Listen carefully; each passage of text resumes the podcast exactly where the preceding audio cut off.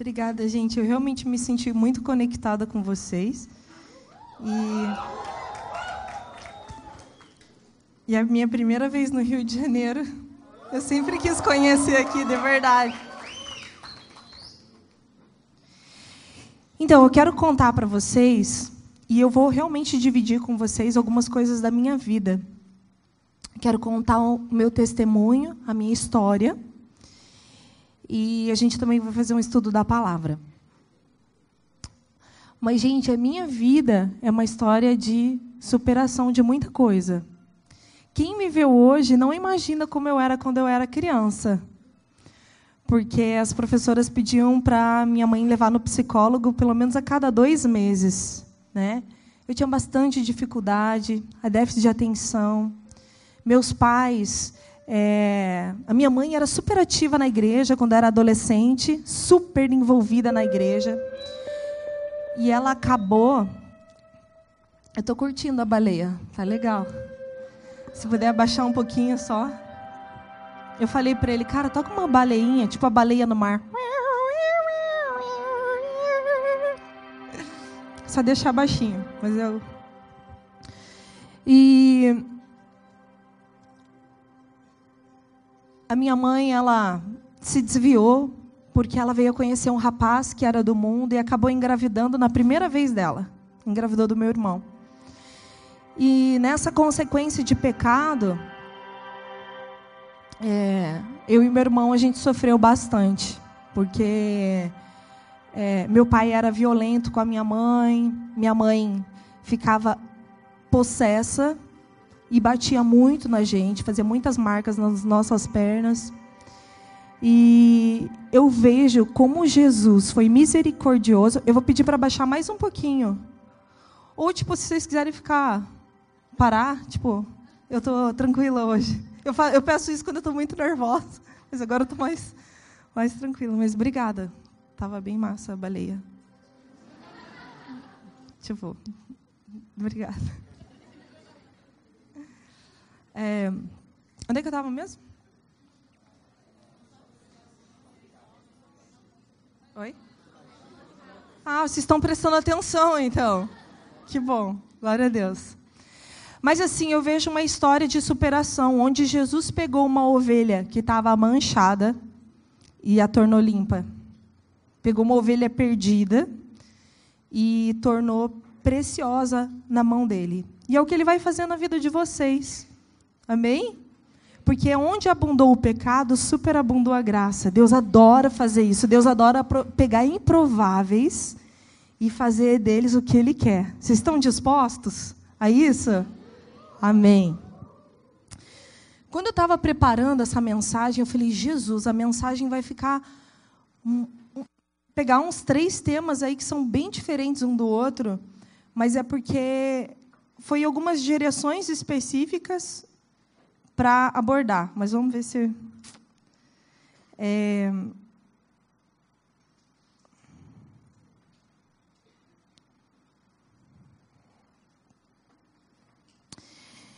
Eu quero que você feche os teus olhos por um minuto. E eu quero que você imagine um lugar muito bonito. Pensa um lugar top que você queria ter grana para ir.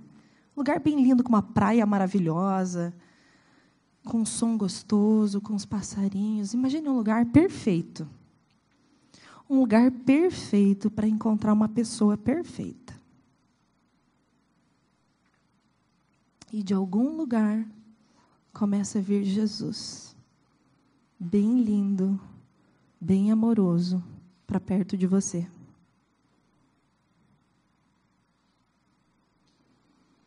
Eu quero que você imagine você abrindo o seu peito, como tivesse um zíper na frente, assim, tirando o teu coração para fora.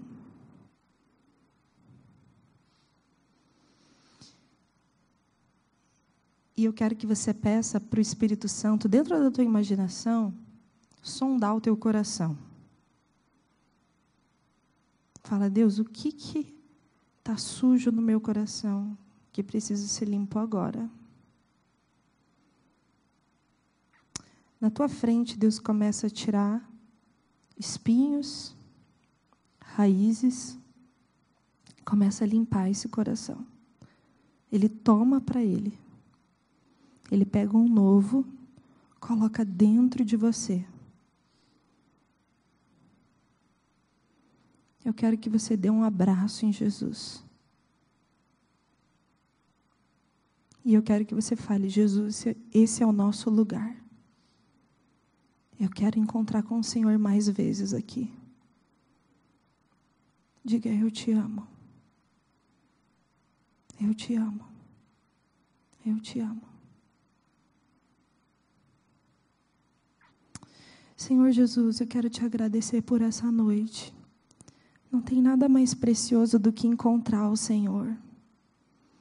O Senhor criou a mente e a imaginação não apenas para pensar, mas nós podemos nos relacionar com o Senhor. Nós podemos nos imaginar te abraçando, se relacionando contigo. Amém? Pode abrir os seus olhos. Eu quero que você abra em Romanos.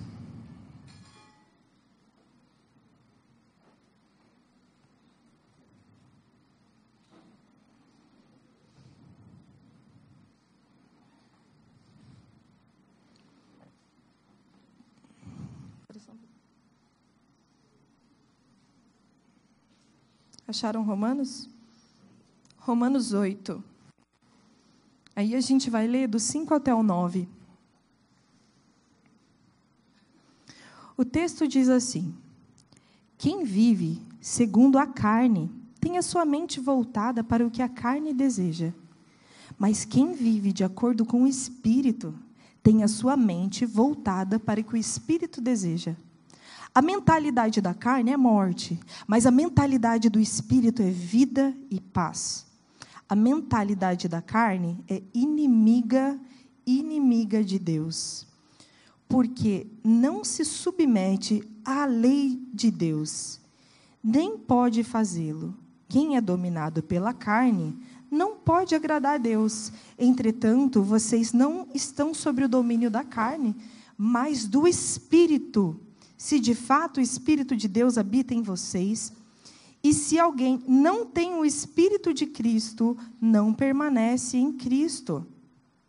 Agora, vamos pensar, vamos dar uma meditada nesse texto.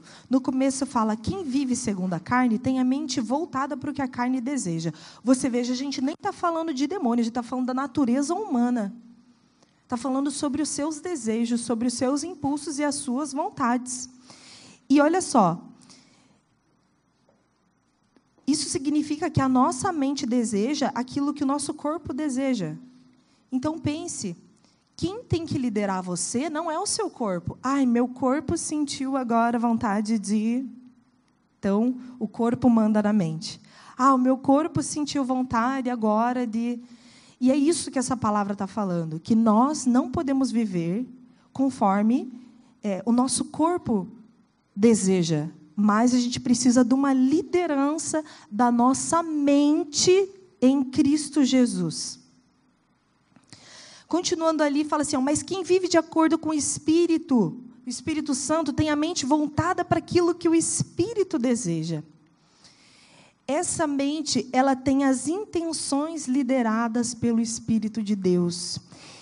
Para isso, eu e você, nós precisamos nascer de novo morrer com Cristo, morrer para as nossas vontades e nascer de novo.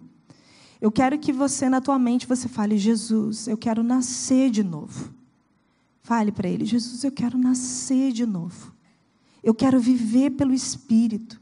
Eu quero a minha mente liderada pelo teu Espírito, não pela minha carne. A mentalidade da carne é morte. E a gente não está se dando conta que o resultado de uma mente natural é morte. Então, gente, por que viver uma vida natural? Se o Espírito de Deus quer que você viva uma loucura com Ele, hã? não é muito mais divertido? Não é muito melhor? Não é muito mais pleno? E ainda fala: a mentalidade da carne é inimiga de Deus, porque não se submete às leis do Senhor. Então, se nós não andamos conforme Deus quer, nós, inclusive, nos tornamos inimigos de Deus. E eu tenho certeza que vocês querem ser amigos de Deus, porque Deus tem vida e vida eterna para nós. E é só assim, gente, que a gente vai todo mundo, a galera às vezes acha, ah, vou conseguir na força, eu dou conta, eu, eu vou vencer todos os pecados. Mas é só assim que a gente vai conseguir amar o inimigo. É só assim que a gente vai vencer os pecados.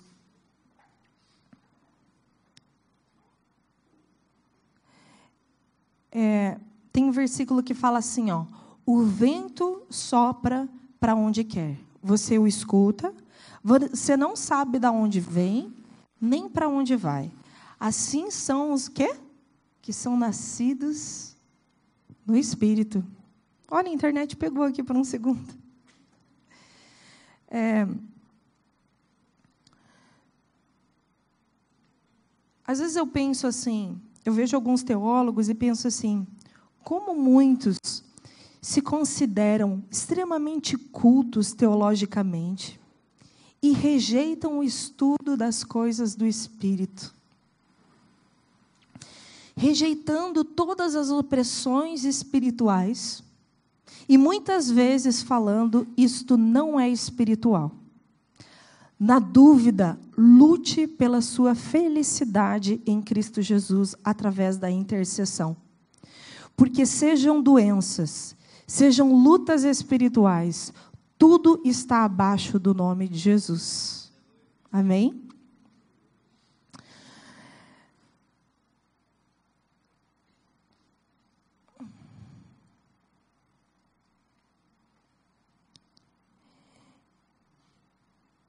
Eu mudei a ordem, daí agora eu estou me achando aqui.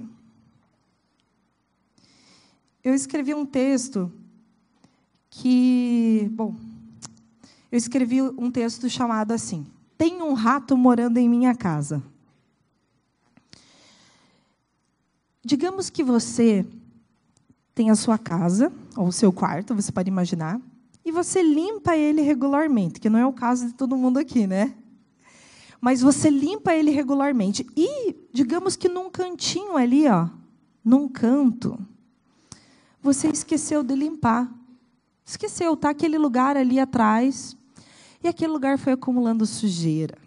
E foi passando anos. E aquele lugar foi acumulando sujeira. Aí acabou entrando um rato na tua casa e ele achou aquele lugar para habitar. E rato com rato, eles se multiplicam. Né? E rapidamente você pode ter um rato morando na sua casa. O que, que eu quero dizer com essa historinha? Que nós precisamos limpar a nossa casa, a nossa casa, todos os dias. Nós precisamos pedir para que o Espírito Santo sonde o nosso coração e a nossa mente todos os dias. Em Salmo 139 fala: Tu me sondas e me conheces, né? Sabes quando assento e quando levanto. Esquadrinhas o meu andar. Preciso de um voluntário aqui. Você pode vir aqui, por favor? Ó. Como é que é teu nome mesmo? Rafael, Rafael o quê? Zuc. Zuc. O Zuc está aqui. Olhem para ele. Quando ele pede para o Senhor esquadrinhar o coração dele, o que, que significa essa palavra? Quem já teve um caderno milimetrado? Já teve? Sabe aquele caderno que tem um monte de quadradinho? Daí dentro de um quadradinho tem um monte de quadradinho. Aí dentro de um monte de quadradinho tem um monte de quadradinho. Então, Deus esquadrinha é analisar exageradamente, analisar minuciosamente. Só que Deus faz isso nele, só que 3D, 4D, deve ter uns 20D em Deus, né? Deus esquadrinha ele completo. Então eu quero que vocês imaginem, é Hulk? Zuki. Eu quero que vocês imaginem o Zuki milimetrado, cheio de quadradinhos. Aí Deus vai pegar um quadradinho desse e vai olhar. Ele vai dividir um quadradinho, ele vai dividir em muitos. Ele vai pegar um e vai dividir em muitos. Ele vai pegar o outro e vai indo profundo nele. Raízes profundas, coisas que talvez ele nem lembra mais. Mas é assim que o Espírito sonda o nosso coração. Obrigada, Hulk. Eu falei assim, esses dias eu estava em casa, falei, Deus, esquadrinha meu coração. Tem alguma coisa que eu preciso resolver? Tem alguma coisa que eu preciso resolver? É, antes de eu contar o que, que Deus me mostrou, o que, que acontece, gente? Esse rato, a gente está falando da limpeza da casa, né? Deus, Deus sondando o coração. Esse rato é o capiroto. O que, que você chama aqui? Tramonhão, camonhão, demônio, rabudo. O rabudinho é o rato. Por onde que ele entra? Pelo pecado, certo? Ele sempre entra pelo pecado. E o pecado é uma coisa que entristece o coração de Deus, porque ele se entristece por estar longe de você e de mim, porque ele quer ter uma comunhão plena. Mas o diabo é um advogado que quer requerer o direito dele. Então, aquilo que você não pediu perdão, ele pensa: essa área é minha, você é meu. Pelo menos nisso daqui, de pouquinho em pouquinho você é meu. Então, o que, que a gente precisa fazer, gente? Quando eu tinha escrito isso, eu pensei, cara, eu não vou falar sobre isso no retiro, mas a gente está vivendo tanta coisa aqui que é necessário e é bom. E você, toda vez que você está orando, ou está durante o dia, Deus fala assim, cara, esse negócio aqui não é teu. Vai lá e devolve. Se você não quer ter nada com o inimigo, vai resolvendo tudo da tua vida. Aí você lembra, poxa, eu tive uma relação sexual com uma pessoa e nunca me arrependi e experimentei o milagre do perdão diante de Deus. Isso é sério. Está lá escondido, lá, o ratinho está lá, o rabudinho está lá, feliz da vida. Por quê? Porque o objetivo dele é tirar a nossa paz. Só que nós queremos ser plenos em Jesus, não queremos? Então, todo vínculo, ele precisa ser quebrado. E é por isso que eu falei: imagine teu coração, Jesus vai te dar um novo. Então, toda vez que você lembra, fala: Jesus, eu me arrependo, me perdoa, Senhor, me perdoa, me lava com teu sangue. Eu estava tão carente quando eu fiz isso, me perdoa. Tem coisas que você lembra do passado que te dá. Se você pudesse, você faria tudo de novo, não é? Você, cara, por que, que eu fiz isso? E eu quero que você novamente feche os seus olhos. Você está diante da pessoa de Deus nesse lugar. A pessoa de Jesus. Volta para aquele lugar bonito lá. Fala assim: Jesus, me perdoa. E comece a confessar. Ele é amoroso, gente. Ele não é. Ele é amoroso. Fala assim: Deus, eu não quero ter vínculo nenhum com o rabudo. Eu sou teu. A tua palavra fala que eu sou do meu amado, meu amado é meu, mas tem partes minhas que não são do Senhor ainda. Feche os teus olhos, tenha um tempo de confissão de pecado. Evita ficar com os olhos abertos, dispersos, se concentre em Deus. E você pode começar esse tempo.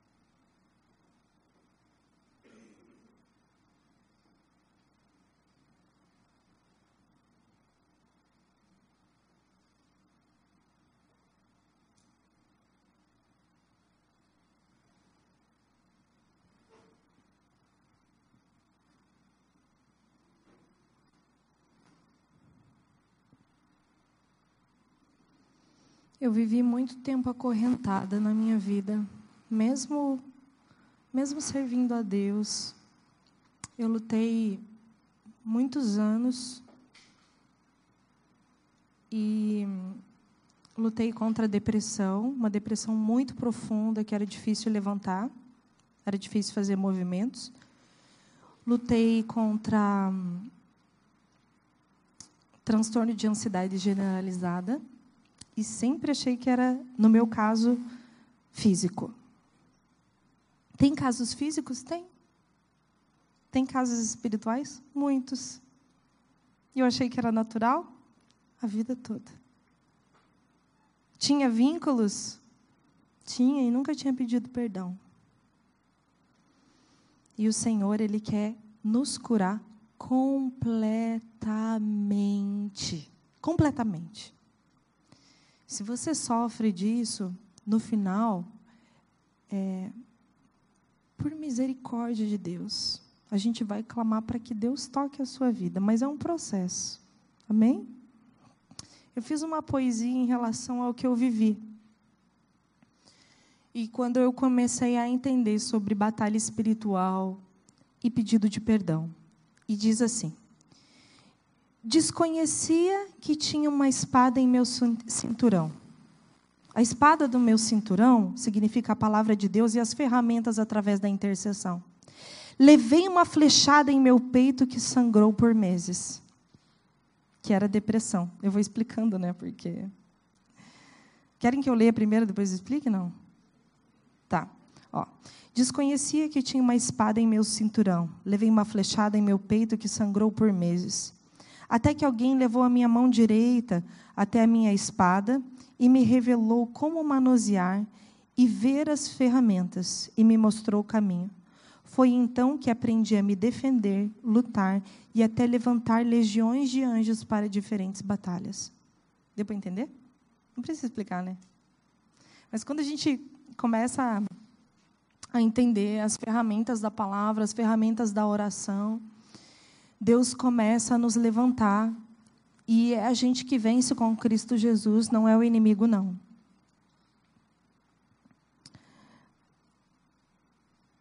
Agora, eu quero contar um dos testemunhos do que Jesus fez da minha vida.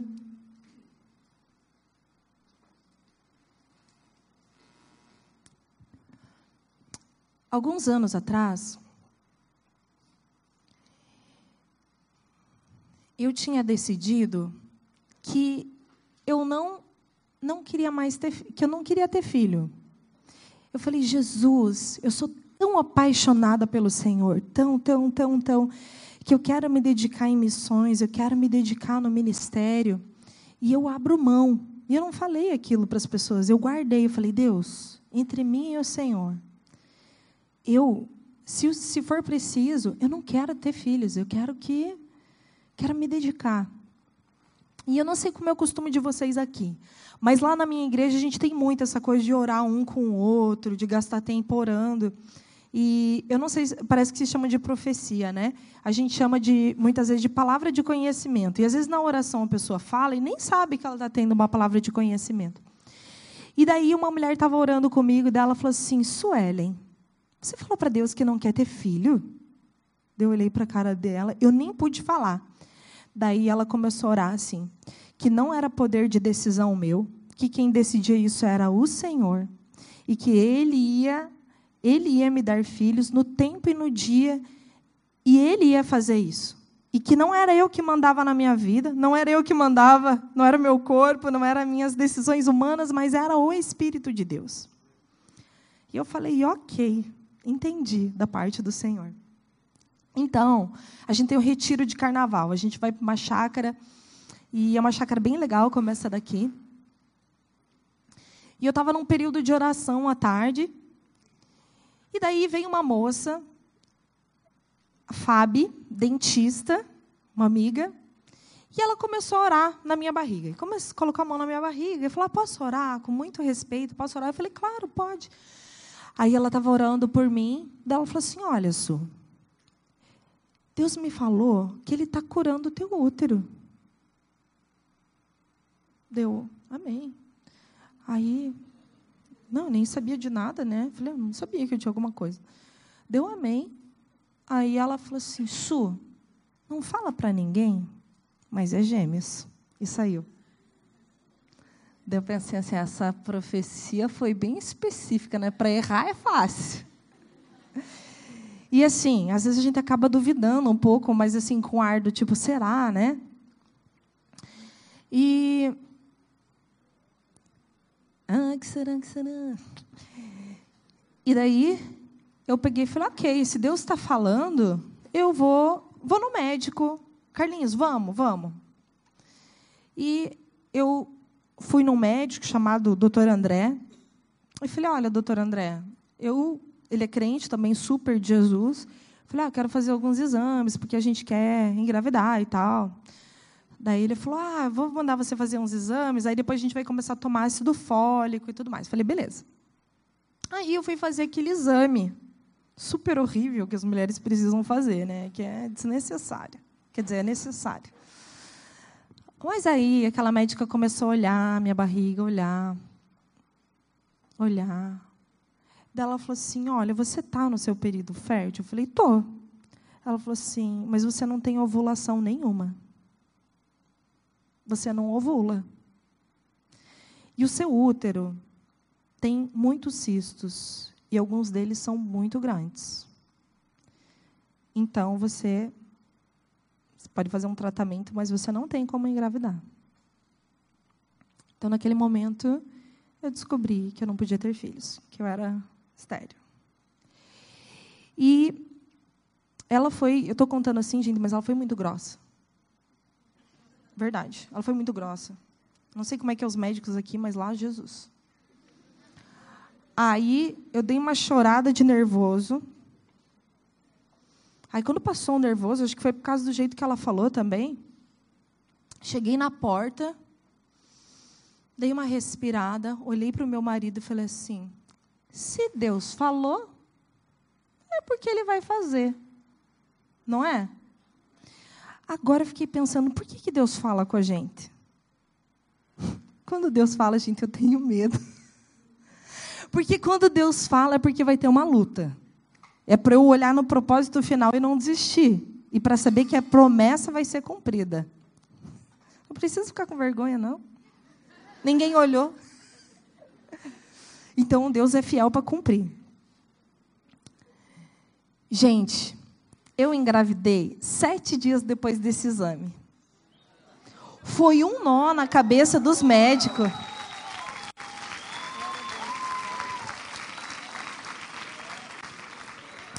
Gente, foi um nó na cabeça dos médicos. Eles olhavam o exame e falaram, mas você fez inseminação? Eu falei, não.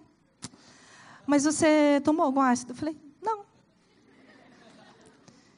e, e, eles ficavam bem confusos. Cada médico, porque são muitos médicos que faz, fazem a, essa, esse exame horrível que chama introvaginal. E cada um que olhava falava: Nossa, o que, que você fez? Eu falei: Não, não fiz nada. E eles estavam vendo que tinha um milagre ali, sabe? E eu dou glória a Deus pelas minhas filhas. Agora sim pode mostrar a minha família. Eu pedi para mostrar uma foto. E elas são gêmeas idênticas. Olha lá.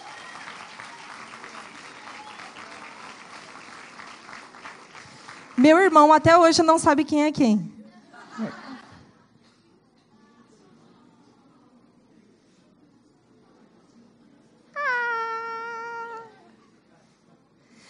Aí, né, na família do Carlinhos, agora ele não gosta que fale isso, ele não está aqui, né? Na família dele, a avó dele teve duas gravidezes gemilar. E daí, depois disso, cara, eu esqueci. Daí o pessoal falava, nossa, mas tem gêmeos da, minha da tua família? Eu falei, não, mas na família do meu marido tem. A avó dele teve duas vezes gêmeos, pensa. Só que daí, ó, na minha família não tem. Só que daí a médica me falou o seguinte, falou assim, mas não vem dele. Eu falei, não, vem do Senhor. Ela falou, não, não vem dele. A, a gravidez gemilar univetelínea de gêmeos idênticos vem da mulher. Aí eu olhei para ele e falei, everybody dance. Não. Cara, daí eu vi, meu, Deus é pai. Deus é pai, não é padrasto. Deus é pai, gente. Então, esse foi um milagre que a gente viveu, assim, que foi bem massa. Outra coisa que eu queria contar para vocês. Quando. Agora, eu queria. Quero compartilhar com vocês alguns milagres. Eu quero ser uma carta viva na vida de vocês. Eu quero que vocês entendam, e eu sei que Deus já fez muita coisa linda na vida de vocês, e vocês ainda, ainda vão poder compartilhar muito disso. Mas eu quero ser uma carta viva na vida de vocês. E não subestime quando Deus fala com vocês. Porque a geração de hoje, a nossa geração, escuta um negócio de Deus, a gente acha que Deus falou só para nos agradar na hora ali, e não vai cumprir. Porque às vezes o nosso pai natural é assim, mas Deus não é assim. E eu tinha mais ou menos uns 14, 15 anos, estava sentada na escadaria da igreja e pensei. Veio, aliás, veio um pensamento na minha cabeça assim: ó, um dia você vai ser pastora desse culto aqui. E eu dei risada duvidando. Hoje eu penso: quem ri por último ri melhor. Verdade, gente. Deus é assim. E hoje a gente está nesse mesmo nesse culto de sábado, daquele dia que eu estava. Foi muito orquestrado por Deus, porque a gente era os improváveis. Pelo que a gente sabe, tinham três casais sendo preparados para assumir esse ministério. E o pastor sênior da igreja é, levou alguns pastores para uma chácara e falou assim: Olha, a gente vai fazer uma dinâmica aqui. Você vai colocar, sugerir o nome de alguém para ser líder de alguns ministérios e do culto de sábado. E o nosso nome começou a aparecer nesses papéis. De alguma forma, Deus levou o nosso nome na mente daquelas pessoas. Muita gente não conhecia o meu marido. A gente tinha estava morando nos Estados Unidos e tinha voltado para resolver algumas coisas e voltar para lá. Mas Deus tomou total o controle e Deus falou: não, é eu que faço. Tanto que quando a gente assumiu, é, a equipe não tinha muito vínculo com a gente, a equipe inteira saiu e a gente começou praticamente do zero. E hoje, graças a Deus, o ministério sim é uma bênção. Mas no começo foi luta, gente. Quando Deus fala, você vai apanhar, se prepara. Mas é bom que você confia que vai dar certo, né? É... Então, como, como vocês sabem, eu estou no Ministério de Louvor, junto com meu esposo. E a gente ministrava, uma época, louvor assim, tipo, direto. E daí acabava ministrando sábado, domingo, sábado, domingo. E se você não toma cuidado, esse negócio fica automático. Você para de se conectar com Deus assim, né? E a gente não pode deixar isso acontecer. E eu lembro que eu estava bem ativa na igreja com muita coisa. E eu comecei a ter uma inflamação na garganta. Não sei se era sinusite, inflamação, o que, que era. E eu fiquei cantando em cima daquilo. E para quem entende de canto, técnica vocal, você não pode ficar cantando em cima de uma inflamação. Mas aí toda vez que eu estava um pouquinho melhor, eu ia cantar, porque essa, essa dor de garganta durou uns três meses. Eu tomava anti-inflamatório e tal, e voltava que, que aconteceu? Resultado? Fenda vocal, cala vocal, seis meses sem cantar, o médico falou, fazendo fono. E uma vergonha, porque eu tinha muita vergonha de contar isso para alguém, porque eu me formei em Belas Artes. Fiz dois cursos, fiz canto lírico, era cantora de ópera, e fazia licenciatura em música. Então, se eu falar, ah, gente, eu tô com calo vocal, era Tipo, cara, você entende disso, o que, que você está, né? Então, eu me senti muito mal. Então, o médico me deu a notícia. Daí eu falei, fiquei muito chateada. E a, a, próxima consulta com ele era dali um mês. Então, o que eu vou te contar é no período de um mês o que aconteceu. Eu saí de lá e Deus começou a quebrar meu coração. Deus começou a falar para mim o que eu era. E eu comecei a perceber que, por mais que eu fosse amada de Deus, o meu orgulho estava sendo esmagado. Deus estava pisando. pisando. Em cada vez, cada vez que eu estava no louvor, me quebrantava muito e chorava muito. Eu comecei a me dar conta que era melhor estar aqui embaixo do que lá em cima. E eu gostava de estar embaixo do que estar lá em cima. Porque eu estava tão quebrantada, chorava tanto, e o Espírito Santo vinha de uma forma assim, me abraçando, que eu preferia estar embaixo. E nessa época, eu não gosto de falar muito disso na minha igreja, mas aqui não é minha igreja. Mas naquela época, era uma época difícil, onde eu estava sofrendo muito com transtorno de ansiedade. Para quem já passou por isso, dói muito, dói demais. E a depressão estava pegando, e eu sou uma pessoa extremamente extrovertida, bagunceira, nada. Então eu não me aceitava estar naquela condição e estava numa luta, né? Eu queria estar bem para as minhas filhas, eu queria estar bem para a igreja, eu queria estar bem, mas eu não conseguia, o meu corpo não deixava. A minha mente estava boa, mas o meu corpo estava muito difícil. E eu lembro que eu estava num culto de sábado, eu estava chorando e eu quis sentar sozinha, sentei assim no meio da igreja, assim, para ninguém ver, numa parte bem escurinha. E estava chorando, chorando, chorando. Uma outra pessoa estava dirigindo louvor. E lembra que eu pedi para vocês fecharem os olhos? Sim? Agora eu vou fazer um parênteses aqui antes de voltar nessa história. Vocês sabiam que os psicólogos falam que para o cérebro o que você está vendo e o que você fecha o olho e imagina fortemente, o cérebro ele não ele não diferencia. E existe uma técnica americana dentro da psicologia que ele faz a pessoa imaginar algumas coisas para trazer cura para ela, né? Cada situação que você passou de trauma, seja um estupro, seja uma humilhação muito forte, um bullying, qualquer coisa, ele vai criando umas manchinhas no cérebro minha psicóloga fala que é como se fosse uma cicatriz. Olha que loucura. Essa, essa mancha que faz no cérebro, ela também faz na íris dos olhos. Então, existe essa técnica da, de imaginação, de resgatar e tudo mais, que não dá tempo de abordar aqui. Mas, eu fiquei pensando, Deus, eu, sou, eu tenho uma imaginação, gente, muito forte. Muito, muito, muito, muito. Alguém aqui é assim? Ai, que bom. Eu me sinto um ET nessa vida. Eu falei, cara, não foi em vão que Deus criou o cérebro para imaginar. A gente é muito limitado. A gente usa o que do cérebro? Quantos por cento? Cara, por que no, na minha mente eu não posso criar um, um lugar perfeito para encontrar com o meu Jesus. Eu sou do meu amado, meu amado é meu. Por que, que eu não posso usar a minha mente, a minha imaginação, para fluir em Deus, para na hora da adoração, tá tudo acontecendo aqui, e eu tipo tô com o meu Jesus. Às vezes eu tô carente, eu só abraço ele. Às vezes eu tô com medo, eu só abraço ele. Passo o louvor inteiro, estou com ele fechado, me imaginando, falando, Jesus, eu te amo, eu te amo, eu te amo, dentro da minha cabeça.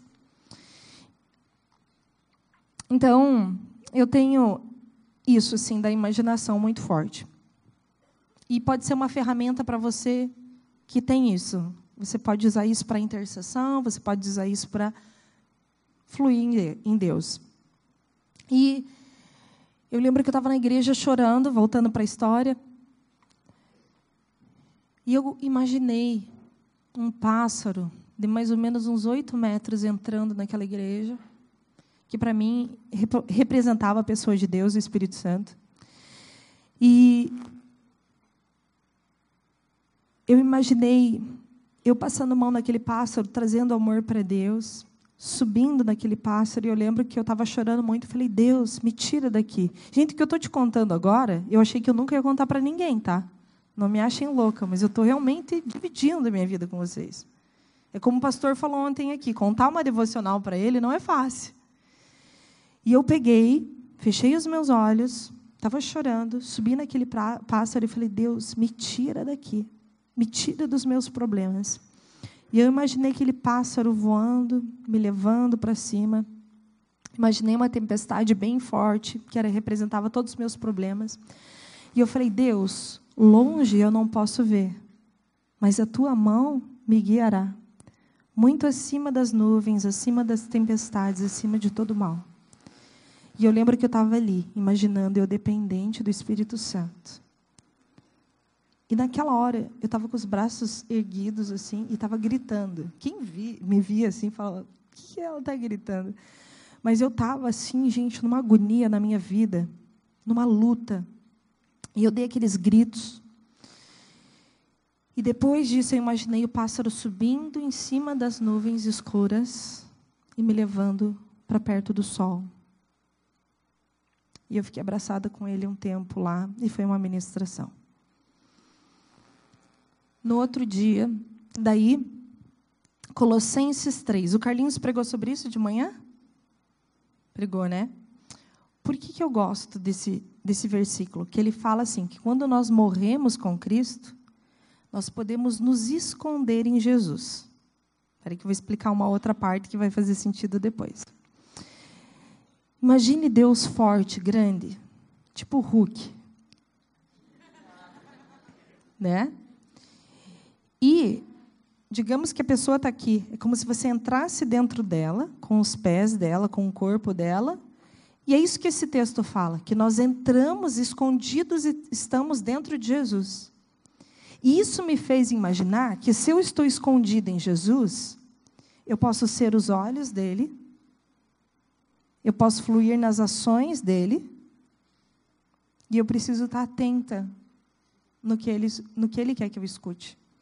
Então, de toda essa luta, saiu uma música.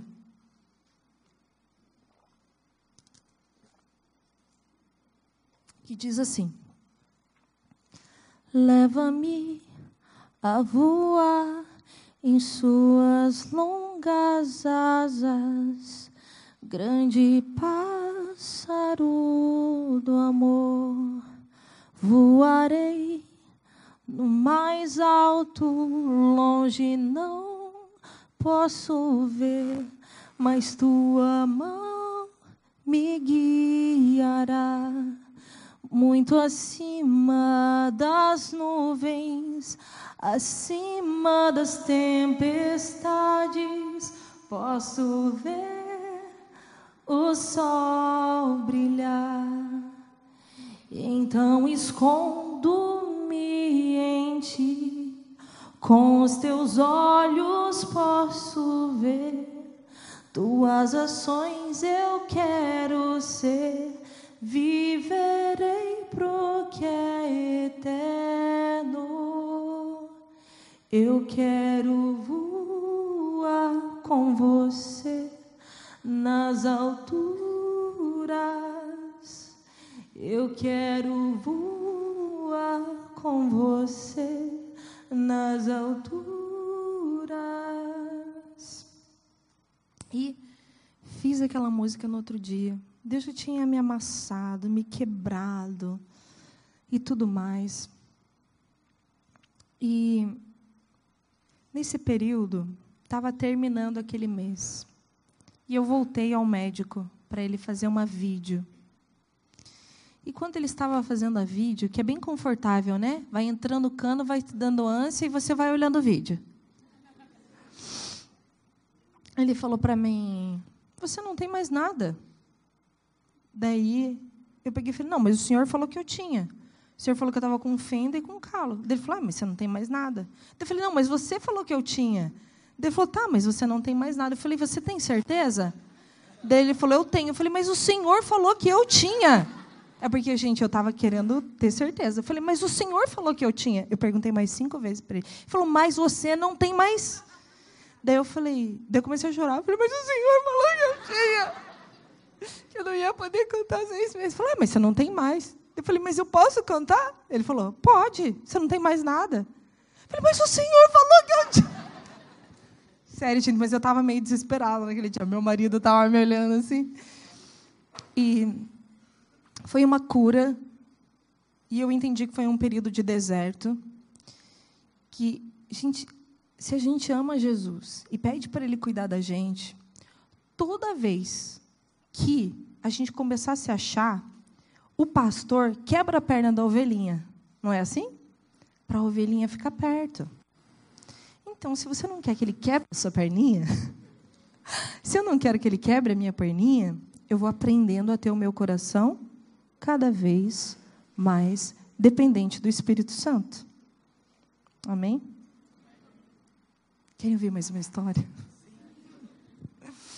Vocês têm encontro com Deus aqui? Sim? Hã? Encontro com Deus?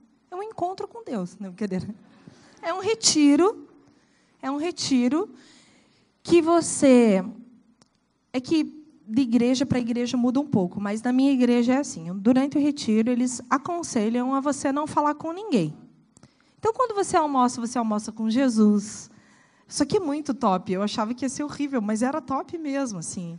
Eu almoçava, eu fiquei sem maquiagem.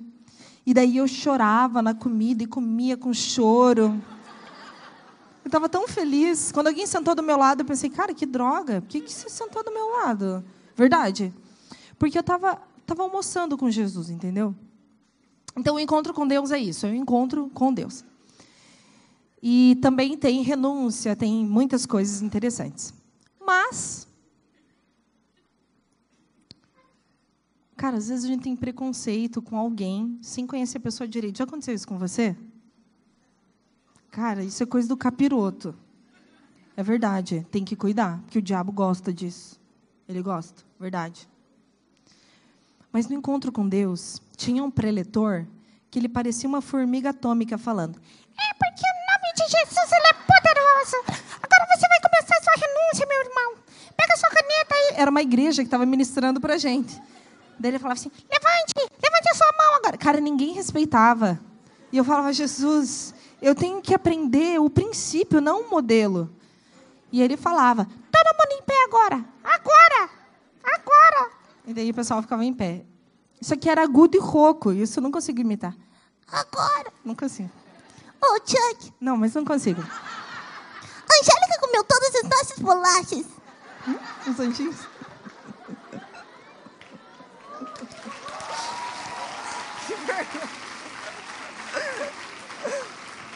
Aí, né?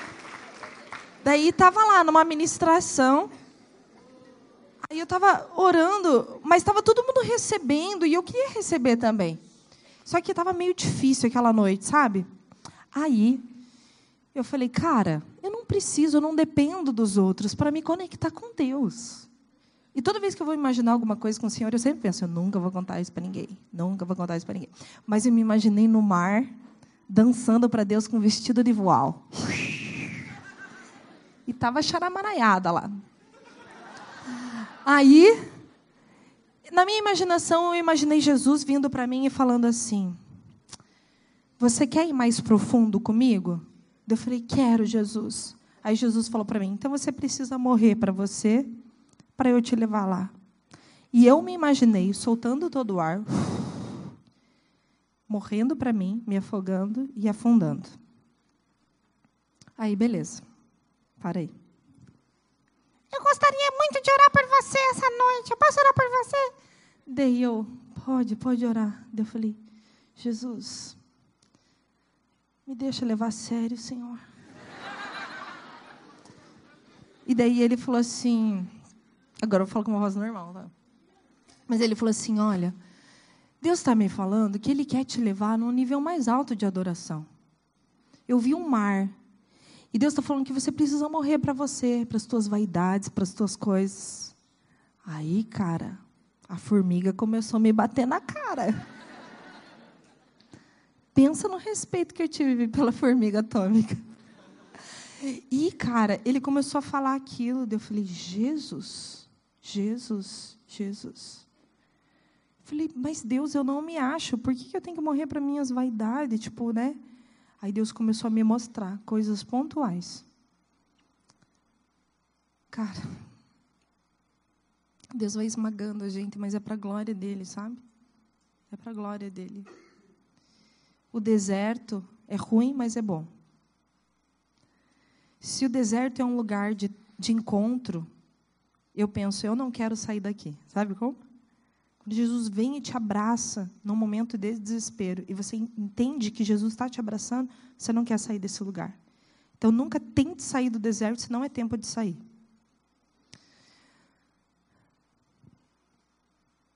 Então, no outro dia, cara, eu tenho que apanhar para sair música, porque senão não sai. E daí saiu uma outra música. Posso compartilhar com vocês?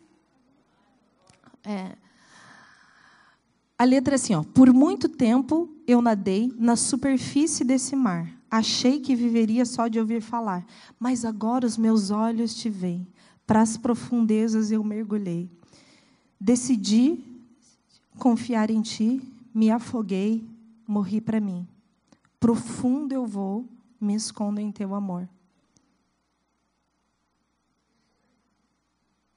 Esqueci.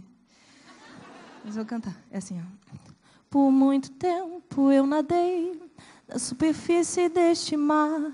Achei que viveria só de ouvir falar, mas agora meus olhos te veem. Para as profundezas eu mergulhei.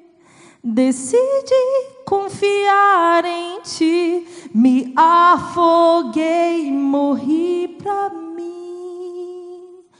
Profundo eu vou, me escondo em teu amor. Profundo eu vou, me escondo em teu amor. Oh, oh, oh, Aí é Jesus falando. E ele diz: essa é a parte que eu mais gosto. Não vá embora. Tenho tanto pra te contar. Só nós dois agora. Daqui pra eternidade somos um. Não vá embora. Tenho tanto pra te contar, só nós dois agora. Daqui pra eternidade somos um. Vamos tentar cantar? Não vai embora. Tenho tanto para te contar, só nós dois agora. Daqui para eternidade somos um. Aqui é Jesus falando para você, tá bom? Não vá embora. Tenho tanto pra te contar, só nós dois agora. Daqui pra eternidade somos um. Não vai embora, não. Tenho tanto pra te contar, só nós dois agora. Daqui pra eternidade somos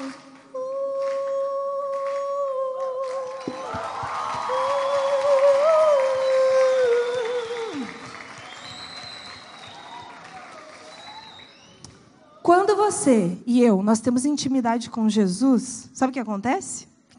Vem cá. Ele conta segredos para gente. Gente, Jesus ama contar segredos para você. Ama, verdade. Às vezes está sentado aí, aí Deus te conta um segredo. Você quer casar comigo? Mas Jesus é assim. Verdade. Ele quer uma relação é, mais íntima com a gente. Na igreja, é muito normal, é normal, gente, a gente pegar com que fazer com que alguns costumes seja o nosso relacionamento com Deus, mas nosso relacionamento com Deus tem que ser mais profundo. A palavra intimidade no hebraico, no original, sabe o que significa intimidade? Alguém sabe? Na Bíblia? Sim ou não? Não? A palavra intimidade significa é uma expressão idiomática que representa um, algo muito íntimo, extremamente íntimo. E é eu sei que é loucura falar isso, mas no original está falando que entre a relação sexual entre um homem e uma mulher é o mais íntimo que pode se ter. Agora, na minha concepção, é o seguinte: Deus olha para isso e fala assim: sabe o que vocês podem considerar como mais íntimo entre duas pessoas? O que eu quero ter com vocês vai além, é muito mais alto. O que eu quero ter com você é muito maior do que uma coisa que você pode ter com alguém. O que eu, Deus, quero ter com você é uma intimidade profunda, louca, animal, arrasadora, mega power top. Gente, eu acho que é isso daí. Deixa eu ver se eu contei todas as histórias para vocês. Valeu, gente. Valeu? Glória a Deus. Então.